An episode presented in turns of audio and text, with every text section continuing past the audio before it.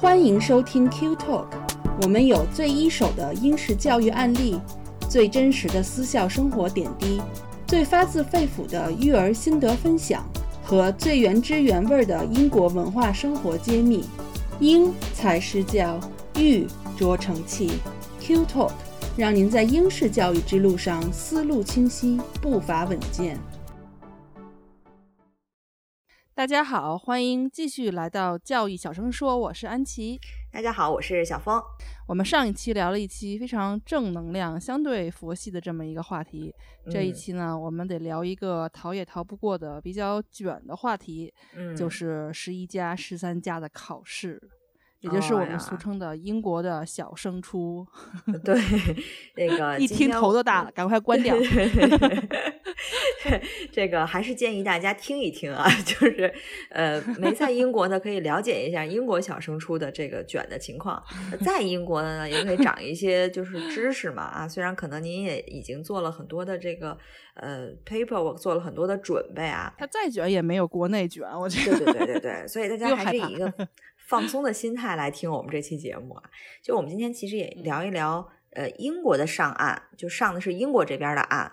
其实上岸可能是大概前年吧，有一个特别火的书，就是讲的是一个海淀家长的自白和剖析吧。其实那个海淀家长也在英国住住待过一段时间。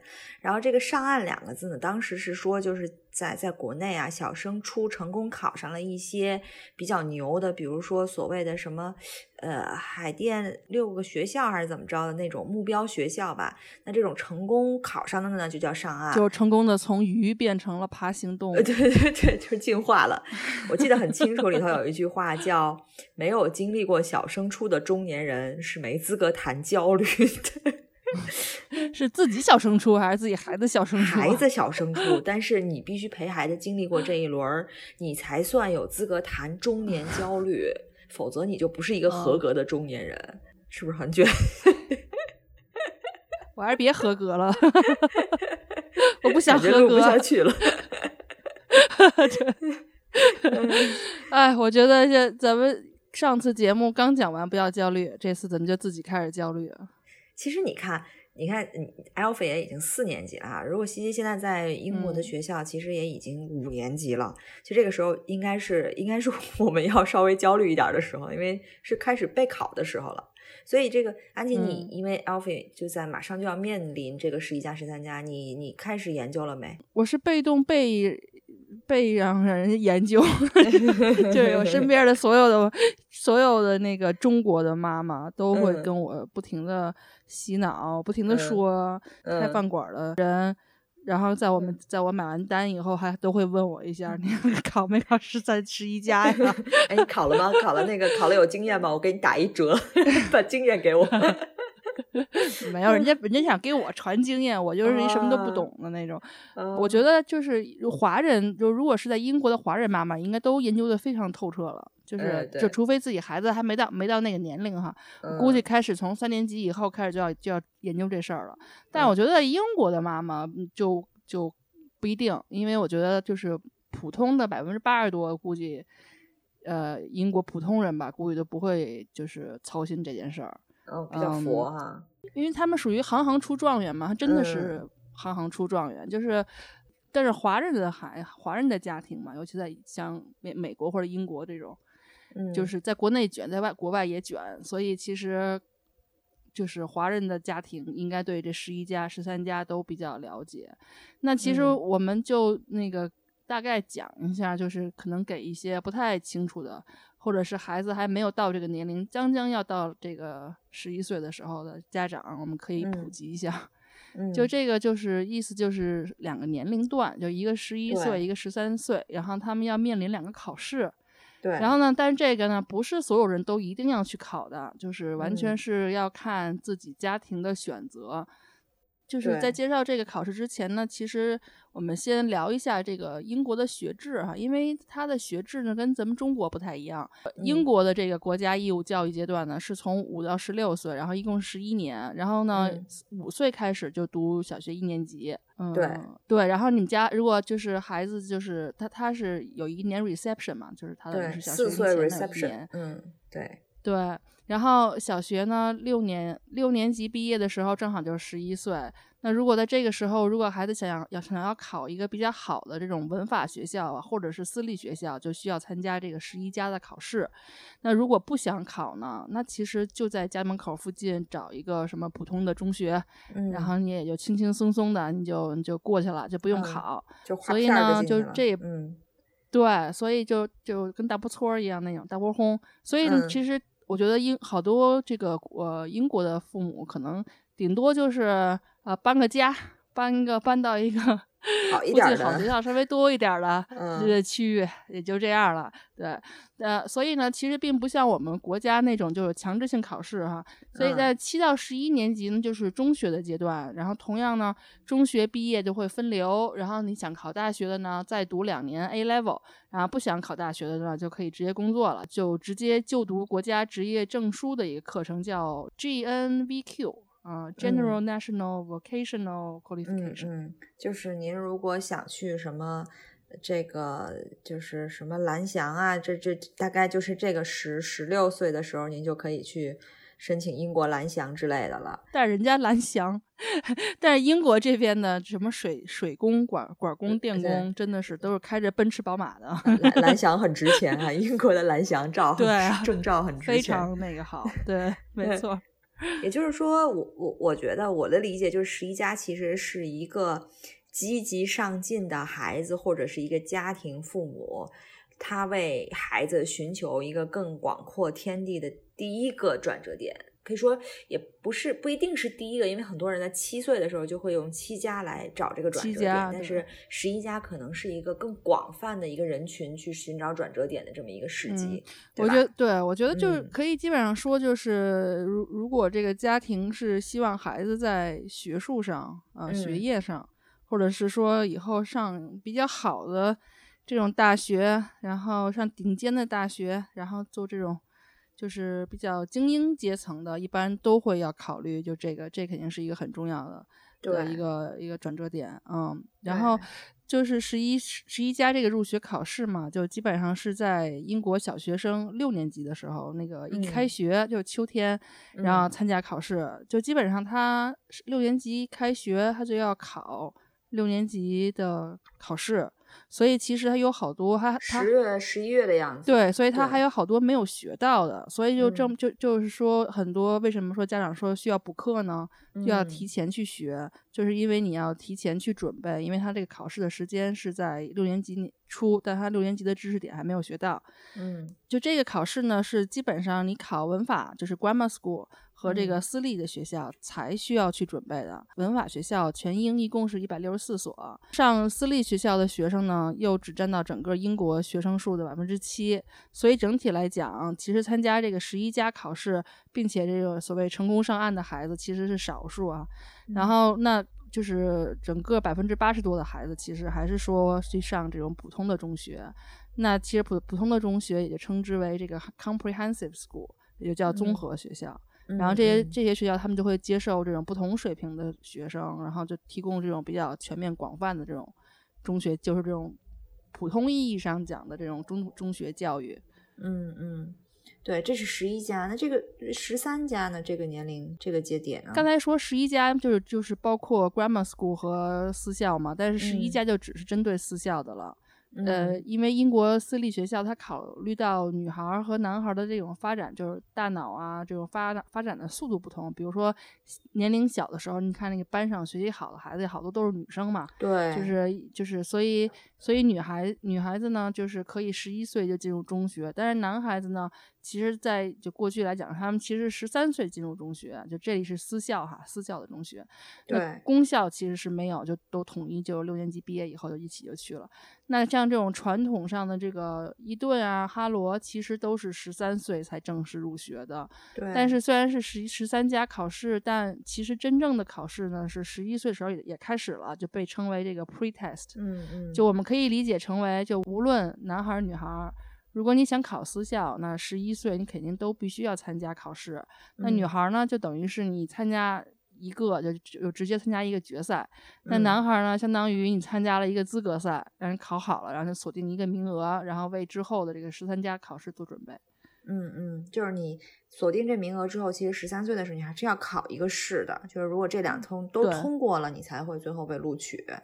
对，其实我们刚才说，你说这英国本地人啊，就是这些可能纯的英国人，他们可能好像不是那么激呀，不是那么激孩子，但其实也也其他的，就很多的这个民族也好。积雪的这种父母还是挺多的。你比如说，我们都很明白，就很很了解的这个战斗民族，这个印巴人民。听说印度？对对对，这个激起麻来，我觉得也是很我很甘拜下风的。这个我我邻居前两天还在，因为两个数学博士的孩子嘛，就每天在家给孩子就是做这个数学题。然后呢，就觉得孩子做的不好，还还挺生气的。但他们呢，其实有的很多的人是他们的默默的，就是默默的找家教啊，默默的激激娃，然后就偷偷的补课。但是呢，我对外呢，我又不让别人知道我在补课，就是他们这个还挺还挺拧巴的。嗯，我有朋友他们在 Bromley 那边嘛，就是 Bromley，他说就是那些。不是不光别说是私校了，就是这种比较好的 grammar school。他说你一进去放眼放眼望去，全都是印巴人，对对对，亚洲人天下，就全都是对，所以他们也不，他们鸡娃也不一定能上得起私校，但是肯定是奔着 grammar school 去的。所以我觉得就是也不是说英国人都不都不卷，就是看大家的那个就是家家庭的家风是什么样的吧。就是他，如果是这个父母本人本身就是一个学术型的，他可能就不太愿意，就是他不太会想象他的孩子以后变成一个水水电管工这种，对吧？就他他如果是 他们家如果就是一个这种普通的，但是生活又非常富裕的这种家庭，他可能就无所谓他孩子是不是要要去考一个什么多么好的学校。所以就是看其实是家庭的一个风格吧。然后我我是觉得，就是说虽然我们不提倡。说有阶级性哈，但是其实越在金字塔尖儿的人，其实他们卷的越厉害。这个，对对，嗯，就过去大家都说嘛，就是西方教育都是快乐教育，其实那只是泛指西方的芸芸众生哈，并不是 金字塔层上一层的那一波人。就人们都说，就是有人的地方就有江湖，那其实我觉得是有人的地方就有圈儿，有圈儿的地方就卷，这是肯定是这是自然而然的。呃，总的来讲呢，我觉得就是小学在私校的家长其实是很重视这个考试的。一般家长在五年级一开始就开始要补课了，然后就开始要要研究这事儿了。然后很多就是家长是四年级开始，然后更夸张的有一些就从可能三年级吧就开始要做棒子了。对，棒棒子就是一个特别著名的英国最著名的这个非物质文化遗产。对。习题册，可以申遗的习题册。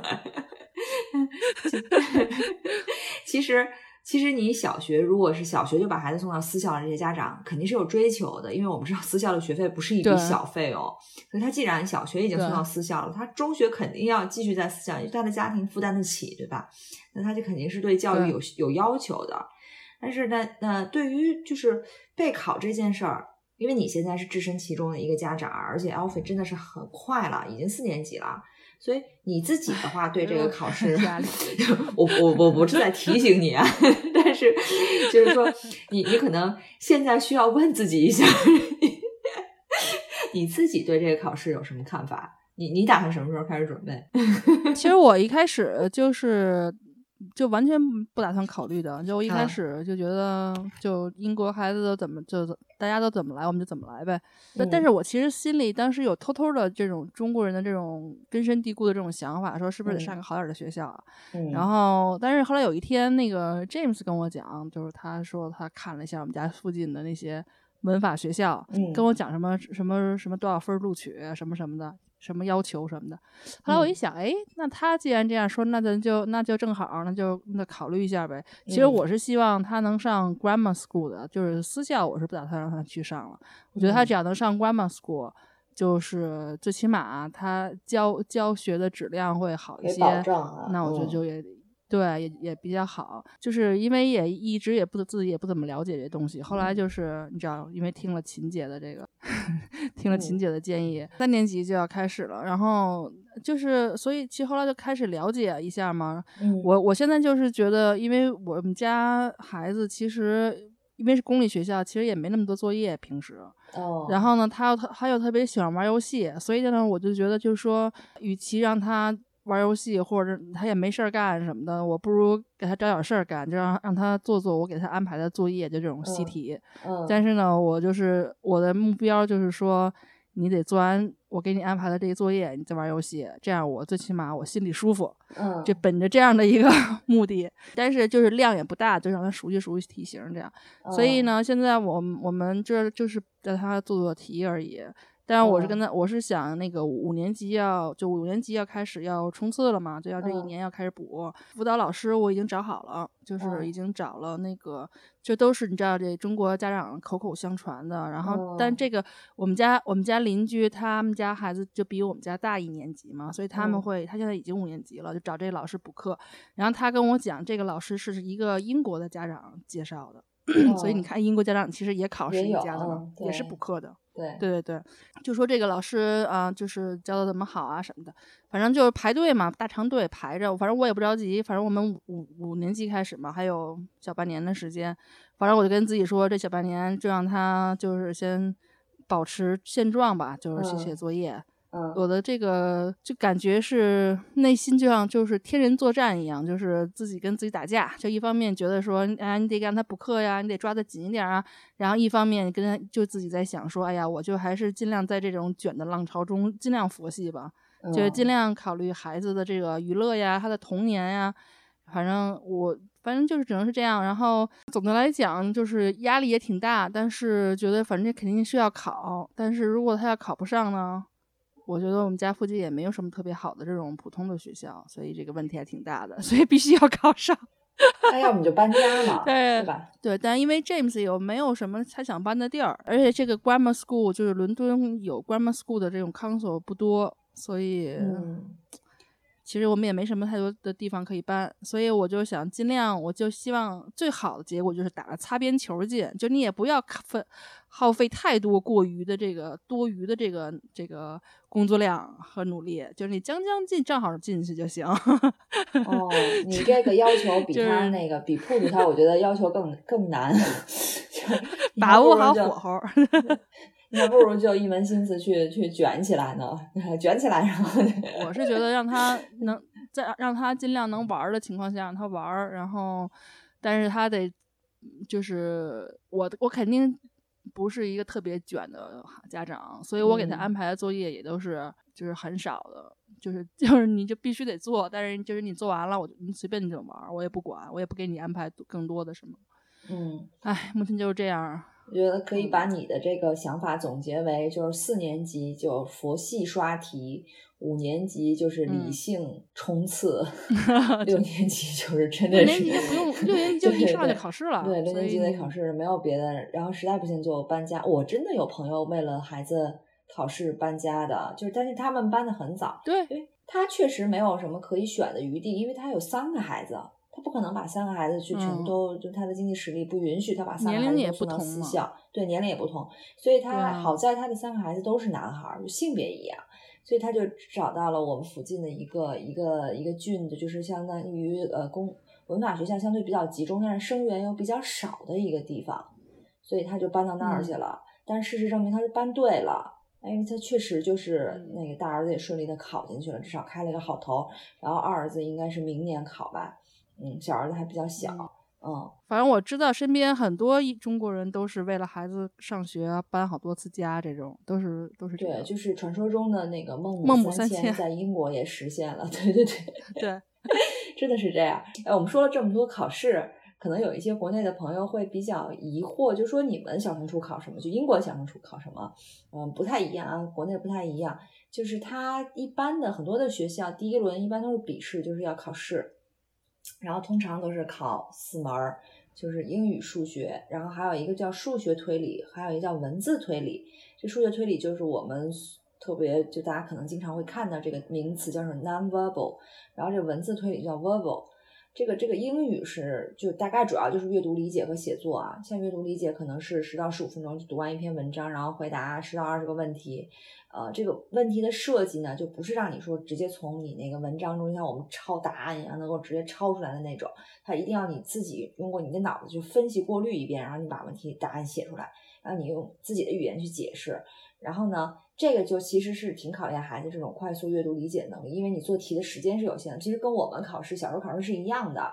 那写作一般是就是独立命题作文，或者是叫延伸阅读作文。我说这是这是因为各个学校就很很多样的考试大面上来讲，很多都是这两种作文。那考察的其实是一个一个是写作能力，那写作能力考察其实是你平时阅读的一个深度和广度，还有你一个词汇量的积累。数学就是相对对我们就华人孩子来讲，相对比较容易吧，有基础数学啊，什么四则运算啊、面积体积啊这些，就是基本小学的知识点它都会覆盖到。那么数字推理和文字推理，就是这个俗称的这个呃 NVR 和 VR 呢，不是那 VR 啊，就是 verbal reasoning 和 nonverbal reasoning 呢，其实这个是不学的，就是你自己去课外练习的，没有一个课叫。Nonverbal 或者是 verbal reasoning，嗯，呃，你呢？比如说这个 verbal reasoning 需要要求孩子什么呢？就是词汇量一定要大，就是单词要过关，还要知道什么同义词啊、反义词啊、近义词啊这些等等。那 nonverbal reasoning 这个数字推理呢，就有点像我们小时候做的那种找规律，给个圆圈、方框、圆圈、方框，下一个是什么？当然题目不可能这么简单，就是测 IQ 的那些，对，有点类似那种。就或者是图形组合呀，或者是一个图形，比如说三百六十度转过来是一个什么样子呀？图形分解它是由几个图形构成的呀？还有镜像啊这些等等等等。其实我自己做过这个 nonverbal reasoning，我倒觉得还挺好玩的。但是 verbal reasoning 对我的英语词汇量来讲都是一个很大的挑战。当然了，我们说的这个是一个笼统的啊，就不同学校的，尤其是私校，它的笔试内容也是各不相同的。嗯。对，其实呃，grammar school 也就只有这个笔试了，基本上大部分都不会有其他的后面的轮了。grammar school 的考试的话，基本上你是一家考完，考完笔试以后，他就会他就会在就是你分最高的那几个，他肯定就直接录取了。然后呢，剩下的就出成绩了。对，然后剩下那些呃分都很高，就分都不错的，都在那个录取分数线以上的。然后呢，他就会按照那个就是家里住的位位置远近。然后拉一根线儿，看就是，然后还有就是说，比如说你那个家里是不是有有有那个哥哥姐姐已经在学校啦什么的，就相对简单一些。那私校的会稍就是后面的步骤会呃更多一些。那其实这些你刚才说的这些内容，其实听起来可能不是很难，但是看过题以后，可能你就会发现也不一就也也没有特别容易，尤其是。就是英语，就英语有的时候就会像我们小时候，呃，语文，语文就是它不是不是一个就是就是你这种一蹴而就的这种学科，就它你你肯定抱佛脚是抱不了的，你那个分数不可能一下就上去，所以呢，你这个英语成绩的提高肯定是一个长期积累的这种过程，就读书是这个最最有用和最最重要的这种方法了。就是什么都读，然后报报纸啊、杂志啊、广告啊、通告、说明书啊什么的，呃，反正就是有质量的文字都可以鼓励他们去读，然后长期的积累。但说这么说哈，我觉得这件事情看分孩子，就像对我们家的孩这样的孩子，你让他去读一些他不感兴趣的东西，其实非常非常难，就是还还挺难的。就是如果你让他读个名著什么的，他要不感兴趣，你也是没办法说说说服他的。特别难，对，嗯，然后数学的话，其实对咱们那个中国的孩子来讲，问题也不大，呃，就是基本上就是就别粗心，然后减小这种错误率。那刚才说的这个 verbal reasoning 和 nonverbal reasoning，那肯定你指望不上老师。我觉得这个就是看，其实就看孩子本身自己的能力吧，然后还要看他在家里做一些练习，然后熟悉熟悉题型什么的。嗯，对。就刚才你说这个读书特别对，就是我们家长都知道这个读书很有用，但是确实看孩子，有的孩子他真的天生喜欢读书，像这种孩子一般的来讲，英语成绩都不会太差。就是我是只读喜欢读这种 fiction 的啊，因为很多这种 non-fiction 的小孩都比较喜欢，因为可能他的篇幅相对比较短。另外呢，就是说，呃，因为你你就大概 non-fiction 会给你很多的，就是很有意思的一些。事实嘛，他可能有的对更直接科学事实感兴趣的这些孩子，对他就会直接吸收了。这个之前我们也讲过一期关于这个 nonfiction 和 fiction 的书。但是你说孩子真的是读不进去呢？其实真的是像你刚才说的，什么都都可以成为你的读物，不是一定要局限在小说或者经典名著，尤其是经典名著。那很多的老师在辅导的英语的时候说，你如果想考上某某某私校的这个英语或者怎样，那你一定要读经典名著。那可能孩子真的读不进去怎么办？那每那每其实也不一定一定要逼他，就是让他去读这些字。就读的过程、看的过程都是一个积累词汇量的过程。那这个词汇量不仅仅影响到英语，还有你说到的那个 verbal reasoning。嗯，我觉得词汇量还有就是很多的书籍呀，就是它只直接给你像以前的那种红宝书一样。然后直接给你词汇，让你去背，去这有年代感了。红宝书相关的题，特别特别有年代感啊！对，所以真的孩子在这个时候就要拿出考 GRE 的精神，拿 考红宝书的精神来背单词。哎，但是你想，咱们考 GRE 的时候，咱是多少岁啊？现在这孩子，你说他这么小，其实他很难。就是真的是除了一些家庭教育比较好的孩子，比较乖的孩子，然后他从小他有这个这个理这根弦儿的这些孩子，我觉得好多孩子其实挺难的。你让他去备考，他其实他没有那么大动力说我要去背单词什么的。其实这方面真的是可能要要那个就是潜移默化的，然后就是呃日常的一些一些影响吧，然后可能可以用一些比较生动一些的方式。去让他们鼓励他们去记一些单词，扩大词汇量，看看书什么的。嗯，这还还挺考验我们家长的。对对，引导。我觉得像我们家孩子，他就不爱看，你他他之前看书都是问题，后来我好不容易把他引导成他可以看他喜欢看的书，那他喜欢看的书都是那种。嗯，有点说说说不好听，有点对 对，但是还有一些傻不拉几，就是纯搞笑的书，就是你说那些他对他写作能有什么好处呢？那但我总觉得是说，与其让他讨厌读书，或者与其让他不读书，那他最起码总比不总比总比那样强吧？就是他最起码读了，所以慢慢只能是慢慢引导嘛，就是。也就是期待他现在四年级，等到他再再过一年五年级的时候，他稍微能开窍一点吧。对，会的，会的。小孩会慢慢长大，他需要就是，但是你日常的铺垫还是要有的，你不可能指望他一下子一一宿一夜就变成一个什么样的孩子。嗯，所以就是说，平时的这个家长的引导铺垫，其实还是挺重要的。对，然后像这个，像咱们说这个，就是写作和这个阅读题，其实像像我们家孩子，虽然他是按说是属于 native 嘛，就他是属属于这种英国孩子，所以其实按说英语应该他英语不差的，但是他就是懒，他做题的时候他就懒得把它写出来，懒得把它写写全，然后他就怎么简简单怎么写，那就有很有可能就会失分嘛，所以这些东西其实都得靠最后一年，比如你冲刺的时候。或者补习的时候，要要去跟他打磨这一块儿，然后把他让他知道这个重要性。所以其实到最后一年的时候还挺重要的。对，嗯，我就我就突然觉得我们的气氛 突然安静了下来，就是 其实我们做以往的很多的期的节目，大家也可以听出来，我我们不是一个很卷的节目，就我们到包括我们的这 QD 也不是一个很卷的。我们一直说我们 Q Talk 不是贩卖焦虑的一个教育平台，一个教育播客。但是这不代表说我们愿意让孩子在每一次考试中躺平，因为其实焦虑和备战只是一念之差。就我们作为父母，当然都希望在我们能力能够达到的范围之内，给孩子创造一个更好的环境。这一次，这个这个命话题可以说我们在上次就管的那期节目我们也说过了。其实这个十一加或者十三加的考试，它其实就是让孩子进入一个更好的教育环境的一个机会。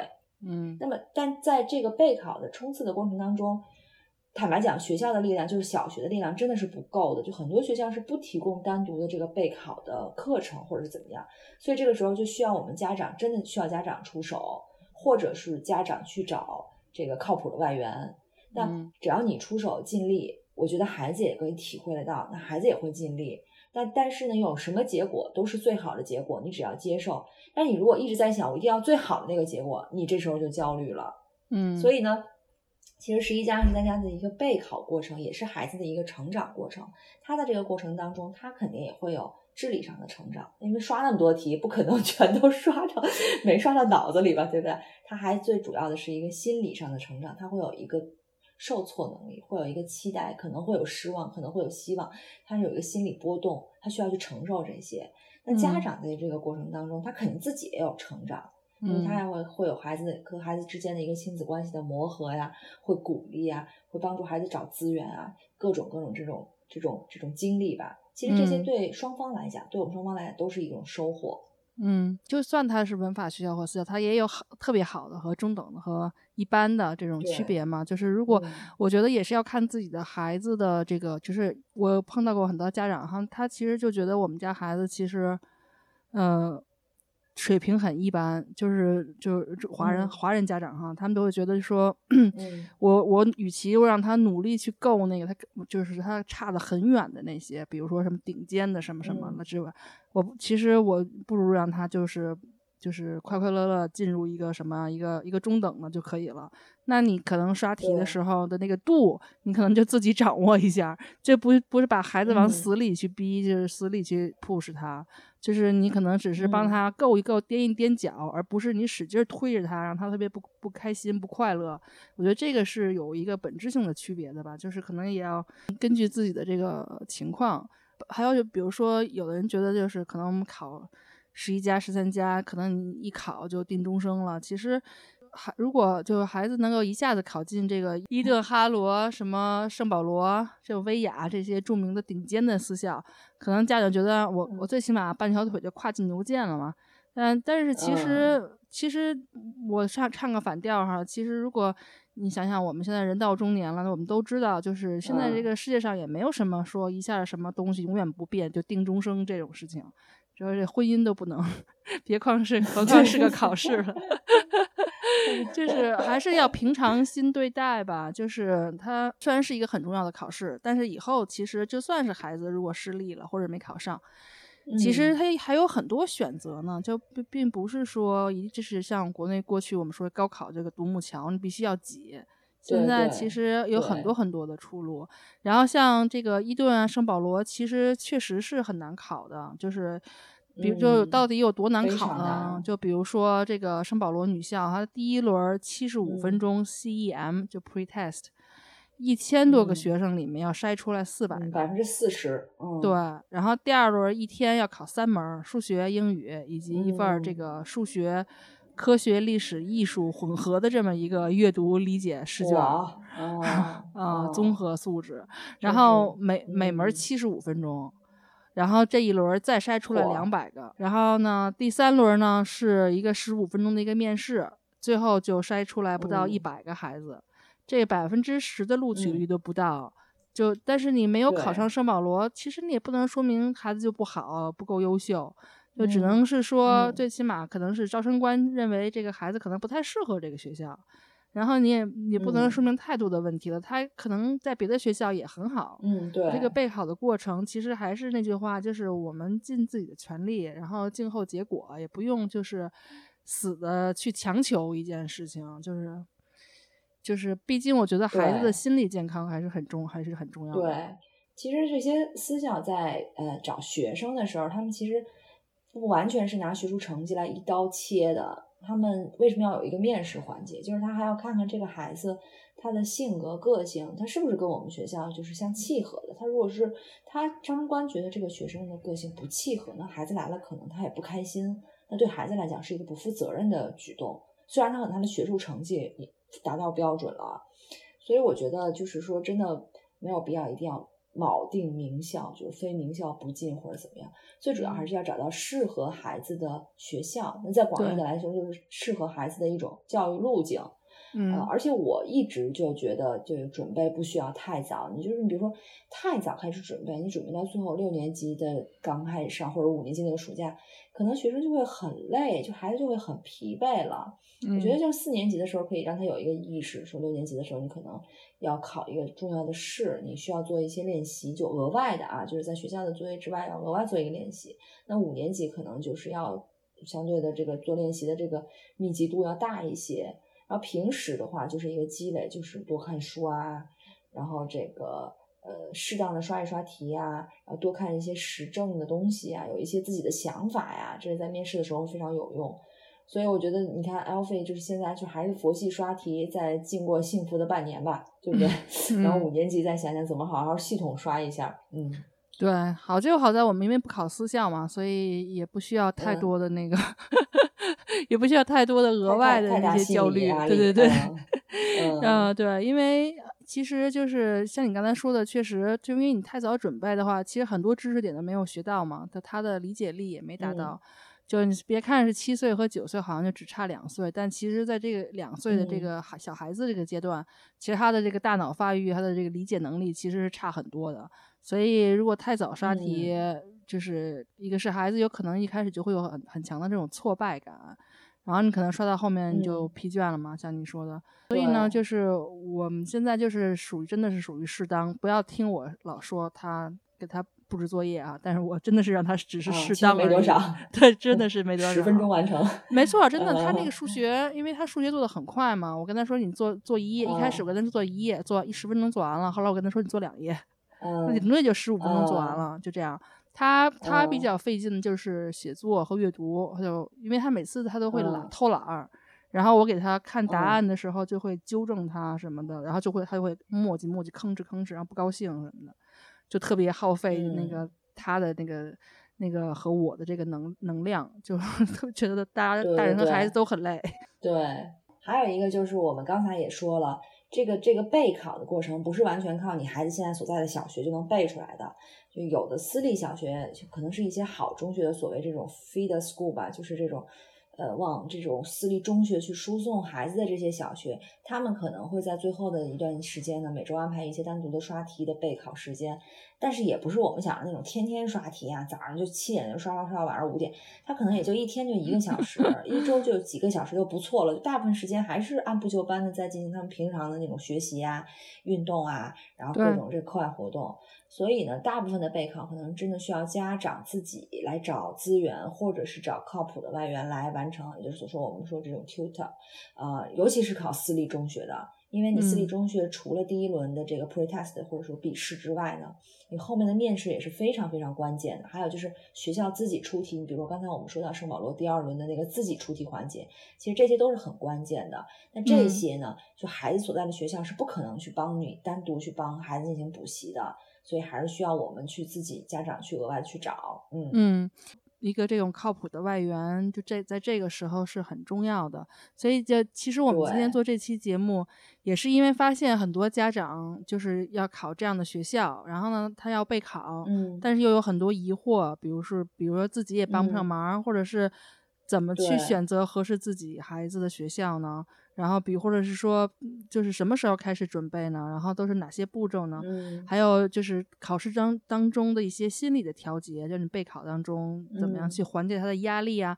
还有包括就是这些私校的奖学金啊、面试啊一些问题。还有一些家长其实他们因为就平时自己太忙，所以他其实也没有时间和精力自己去这个调研和辅导孩子。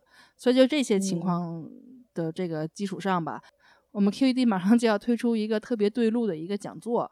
首先呢，因为因为我们就疫情的情疫情的情况嘛，有两年都没有就是线下这种面基的讲座了，所以我们这次做了一做的对做的是一个就是面对面的讲座，线下的。然后另外呢，就是这个。讲座有两位嘉宾都是这个领域的这种大咖级别，一个就是伦敦宇宙级的这个牛小学 Built House，就是我们之前提过前校长 Helen。嗯，然后他也之前也给我们做过好多讲座，就是大家也可以去翻一些视频啊、音频去看。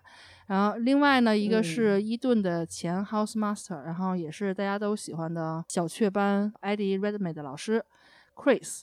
然后呢，第三呢，就是这个讲座它是在圣保罗女校举办的，就刚才我们说考试特别。难特别复杂的这个学校，那个，嗯，这就是也是一个非常难得的机会吧？你可以近距离的感受一下这个牛校，对对对，是什么样的？对，其实你进去的话，就能感受到整个学校的气氛是什么样子的。嗯，因为大家也都知道，就是圣保罗女校其实是非常漂亮呀，非常有历史这个底蕴的。孩子们到这里来呢，可能也是一种这种。变相的这种激励的力量吧。然后呢，这个讲座的题目呢就叫“模考见真章，导师面对面”。时间就是马上在马上哈，就三月十二号。三周。现在报名的话，其实是还来得及。对对对，植树节那天的下午。对。嗯，那么我们划重点啊，一就是线下，二呢是在圣保罗女校，三呢就是两位导师 Helen 这个 Build House 前校长和 Chris。Eton 的前 House Master，他们亲自来讲。其实还有一个看点就是，我们刚刚有一位就是很成功的 QED 的一个学子吧，他就是成功拿到三所顶级女校的 offer，然后他的家长呢，到时候也会在就是给大家分享一个最新鲜的，就是今年的一个考经，二零二一年新鲜出炉的一个考经。同时呢，我们也给四年级和五年级的孩子，为什么给这两年？我们上说了，这个其实是一个应该正式备考的一个，因为他的知识点储备啊，他的心理啊，就是都已经到了这个。备考的这个阶段了，所以给这两个年级的孩子准备了一些模考题目，是非常非常真题的那种模考题目啊，就是不就是真题吗？就是真题，对对对。呃，成绩排在前十的同学呢，还会会有机会和这两位导师直接进行一对一的交流。这个交流有什么作用呢？因为导师会直接根据孩子的情况来给孩子的择校啊、备考啊、如何扬长避短啊，提出非常专业的建议意见。所以呢，你肯定会有很大的收获。嗯嗯，另外呢，节目马上就要结束了，在节目的最后呢，我们因为正好最近采访了这位，就是我们 QED 的一位这个成功获取了三大顶级女校 offer 的这位学子，啊，Doris。那么大家如果有兴趣，可以继续听一个 Doris 的专访。Doris 也是一个亲身经历了这么多考试，所以他也有对这些考试、对备考有自己非常一些真知灼见吧。虽然他年纪轻，但是他的这些想法和建议也是对大家可能备考中会非常有帮助的。嗯嗯，好。所以呢，那就欢迎大家三月十二号，就是有机会可以来圣保罗女校来看一看、听一听，然后储备一些上岸的知识。那我们今天的节目就先到这儿吧，我们下期再见。好的，好，再见，拜拜。今天非常开心，邀请到 Doris 一起来聊一聊她的升学之路。大家好，我是 QED 的 Katie。呃，你好，Doris，恭喜你拿到了心仪的学校的 offer。听说你不仅仅拿到了威亚的 offer，还拿到了其他几所学校的 offer，是吗？对。嗯，有哪些呢？嗯，威亚你都已经知道了。嗯，还有 CLC，然后呢，CLSG。Yeah，City of London School for Girls。嗯，这些学校都非常好。呃，然后呢，你是也被邀请去参加了 SPGS 的第二轮考试，对吗？对。嗯，那对于呃 SPGS 和威亚还有 CLC。然后，City of London Schools for Girls 这些学校，它的第一轮考试你觉得有什么不同呢？CLC 第一轮其实在香港考的，就是网上给我们一个面试。嗯。威亚是就随便找一个老师让上电脑。然后就可以做了，但是呢，Saint Paul's 和 CLSG 都是要当场做在 computer 上。然后呢，CLC 是在香港，是网上的 interview。嗯，就是 CLSG 和 Saint Paul's 就是在现场，他们带到他们学校现场在 computer 上做。OK，明白了。所以 CLC 是在香港进行了第一轮的面试，面试过了以后呢，才安排你进去进行第二轮的考试，对吧？对。威亚的第一轮考试我知道，因为它是因为疫情的原因不允许去到学校考试，所以呢，我们就找安排了在 Saint Saint George School Windsor 这个学校的招生官的办公室给你安排了考试。呃，所以威亚的考试是考了 CAT Four，对吗？是 online 那一系列的那个考试，然后对，然后 SPGS 和呃 City of London School for Girls 是邀请到了学校跟其他的学生一起在一个大的教室里面进行一个 online 的 test，对吗？还是一对，还是一个教室一个人的那种？CLSG 就是像把所有同学放在一个大教室里，然后去做，但是 Pose 就要分成一小组一小组，就带着一个。小房间，每小组在那儿做。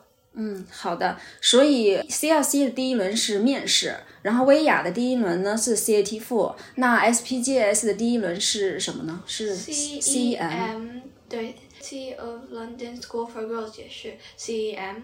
OK，好的。那你觉得 CAT Four 和 CEM 有什么区别吗？他们会出现一些不一样的题型，像 CAT Four 就只是像图形题，verbal reasoning 和 non-verbal reasoning，嗯，和一些什么数学 patterns。但是呢，CEM 有什么像 analogies 和更复杂的数学。那它都是选择题，对吗？不知道以后是怎么样的。这一次 CEM 在 Saint Paul's 的时候呢？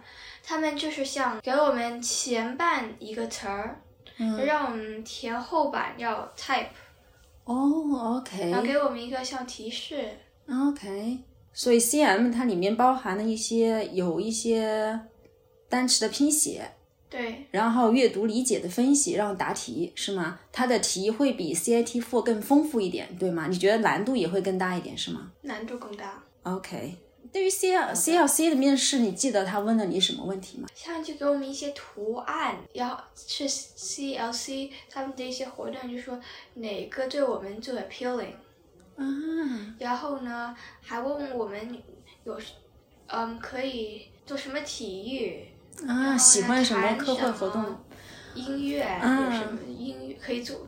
哎，那个音乐的有知道什么乐器？对，知道什么啊，乐器器？啊，OK，就喜欢喜欢弹什么，其实就是聊你的兴趣爱好，对不对？嗯。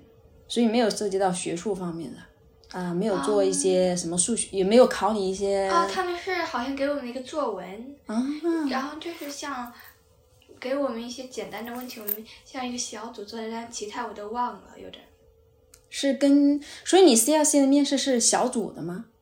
对啊，有六个人。有六个人，然后他问问题，你们来回答，然后也会做一些写作。嗯，OK，好，明白了。那薇娅的面试你记得吗？记得一点，但我太紧张了，所以我就像忘了一些问题。嗯、大概进行了十分钟，对啊，但是就是跟对我来说就像五分钟，因为很短很短。很短。他会问你一些，比方说你喜欢什么嗯，像我的朋友会说我是怎么样的人，嗯？然后呢，会像，如果你去了哈利波特的世界的时候呢，你会在你自己身上用什么嗯魔法？嗯，还是挺有意思的，我觉得。你觉得你回答的还好吗？我当时觉得我回答的就是想会重复很多遍我的答案，因为呢我太紧张了。啊，有点紧张。好，那 City of London School for Girls 你你记得吗？给我一个 screen 上给我们一个 classroom 的图案，然后让我们在左边选一个，像假装那有个椅子、一个球，然后几个 marker，然后就选那个 marker，他点那个 marker，他就会出来一道题，对，是数学、英语这种类型的题目，还是一个嗯常识类的题目就是像 open ended，？OK，啊，OK，还挺有意思的，对不对？嗯，那你觉得这个你觉得紧紧张吗轻松。？OK 因为反正那个薇娅也考进了那个时候，所以我就很紧张。OK，明白了。其实这些学校的笔试你都参加了，笔试的部分你觉得嗯哪个学校会最难最难呢当然是 suppose，？Suppose 数学还是英语？嗯，数学 section A 很简单呐、s e c t i o n B 时间不够，但是时间不够一点。像如果你做的更快的话，可以。嗯 Section C 就有好多好多题，你都根本做不出来。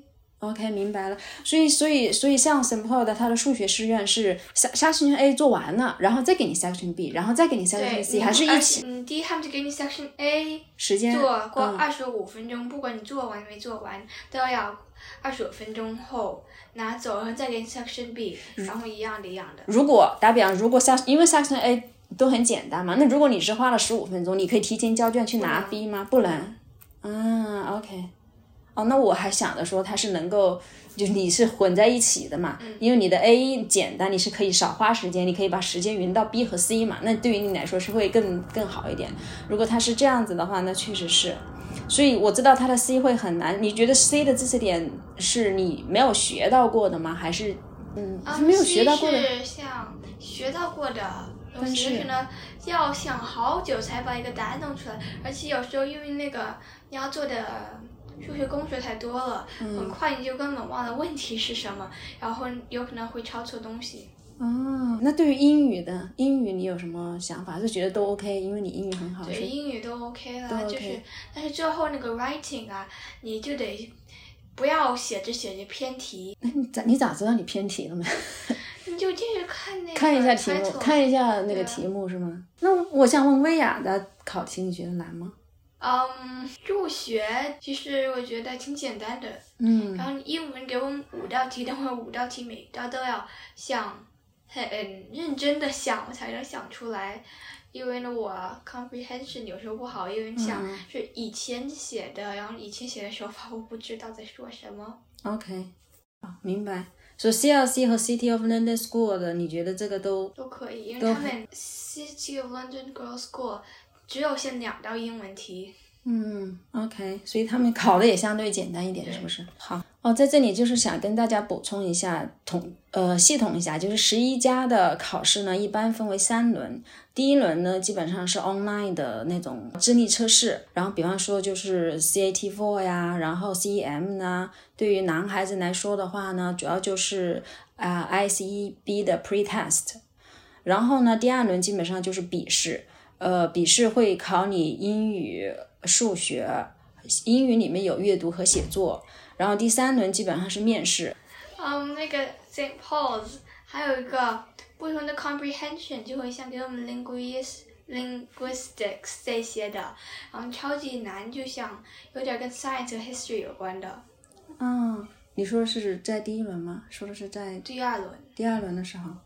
OK，好，所以所以总的来说就是 Saint Paul's 非常难考。对。OK，明白了。所以你是二零二零的十月份才开始的，才开始有这个想法的。其实到了二零二一年的十一月份，这些考试中间前前后后差不多有一年多的时间。我就想问，就是因为这个时间还是蛮长的，就你是你在这个备考十一家考试这个过程，你会觉得累吗？这个时间我告诉你一点都不长，而且很短，对我来说。是吗？对啊，所以我每天就得出个好多好多题，像数学题。所以你是很享受这个过程的？一点都不享受。那 那你曾经就有没有什么时候让你觉得我就很累，我就不想准备了？我觉得能不能让我好好休息一下，或者是这种想法？很多很多次。OK，那你那你又怎么坚持下来的呢？怎么能够坚持到最后呢？因为其实我们想说拿上薇娅的 offer 也不是那么容易的，你要付出很多时间。嗯，我爸爸妈妈就一直在鼓励我，然后呢，然后就是给我一些想，啊，都已经学了这么多，如果你不考进，不是？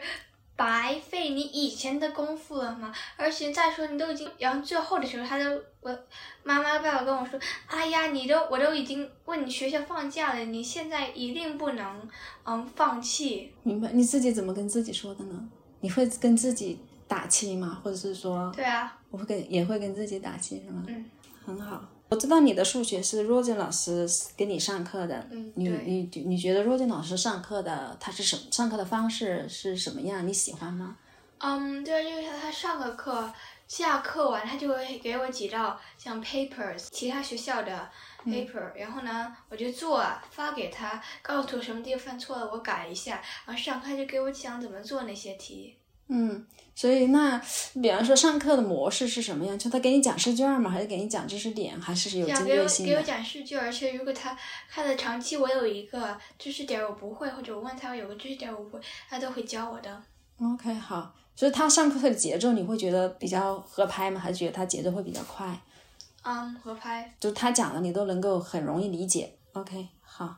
那你觉得你从他身上学到了，除了你所谓的知识点以外，你有没有什么比较另外的一些收获？比方说你一些想法上的呃一些转变啊，或者什么样对数学的喜爱的这些东西，你有没有什么嗯变化呢？你觉得？嗯，我以前我我也没有什么喜爱不喜爱的变化。嗯。但知道更多知识点了，然后有时候就更好奇了。但我更好奇，我就等于我要。在学习，那我就继续学了。嗯，OK，所以它可以开发你的兴趣，对，呃，让你更有兴趣的去去想学这个东西，想自己去去去了解，对吧？有时候，对，OK，有时候当然不不可能 无时无刻明白的。你的英语是跟 Helen 老师一起的，你对 Helen 老师有什么印象呢？啊，我其实不仅仅是 Helen 老师，但大部分都是 Helen 老师。对对对，你也可以说说以前的，嗯，那么多老师，嗯和。在问老师，嗯，对对，你说一说你对他们的看法。嗯，他们主要就是像，因为好久以前我就有点忘了。但 Helen 是最新的一位老师，然后他就想给我讲一些阅读理解的方式。嗯，然后呢，有时候他会开始或者整个课给我讲考试 interview 题呀这些的。OK，好。我想要更多了解的是 Helen 对你的面试的一个培训，它是以什么形式的？这这怎么培训你的面试的？就是他会给我一些题，像一些老师会给我的面试题，然后就像个真正的面试一样，就是改了我老师说 like 的毛病。啊，他就会就是像模拟面试，他问问题你回答，然后对于你回答里面的东西呢，就是有一些地方要改正一下，比方说用的词儿或者是语气或者是什么样子的，对不对？OK，好的，你还是蛮喜欢读书的，对不对？对啊。嗯，所以我相信你肯定读了很多书。对啊。你觉得读书对你有帮助吗？或者你认为读书有用吗？有用啊！我有一次看到一个不会的词儿，然后本来就想要没事儿不会就不会，但我就一直在想那个词儿在我脑海里，所以我就只能去查。非常开心跟你聊天今天，然后感谢你的分享，让我更了解了这些学校，也更了解了你们备考的学生的心理。嗯。希望下次能再跟你聊天。啊，我也希望下次可以跟你聊天。拜拜。拜拜。Q Talk 是由英国 QED 教育集团主办的，讨论英国教育与文化生活的一档播客节目。希望我们的节目对你会有一些些帮助。更多英式教育访谈、讲座、干货，请在微信公众号平台、微信视频号、小红书、哔哩哔哩和 YouTube 上搜索 QED 教育。麻烦您点击订阅、分享我们的频道，或者给我们留言。您的举手之劳就是对我们的最大鼓励。祝愿每个学子都可以在国际舞台上发挥出自己的最大潜能。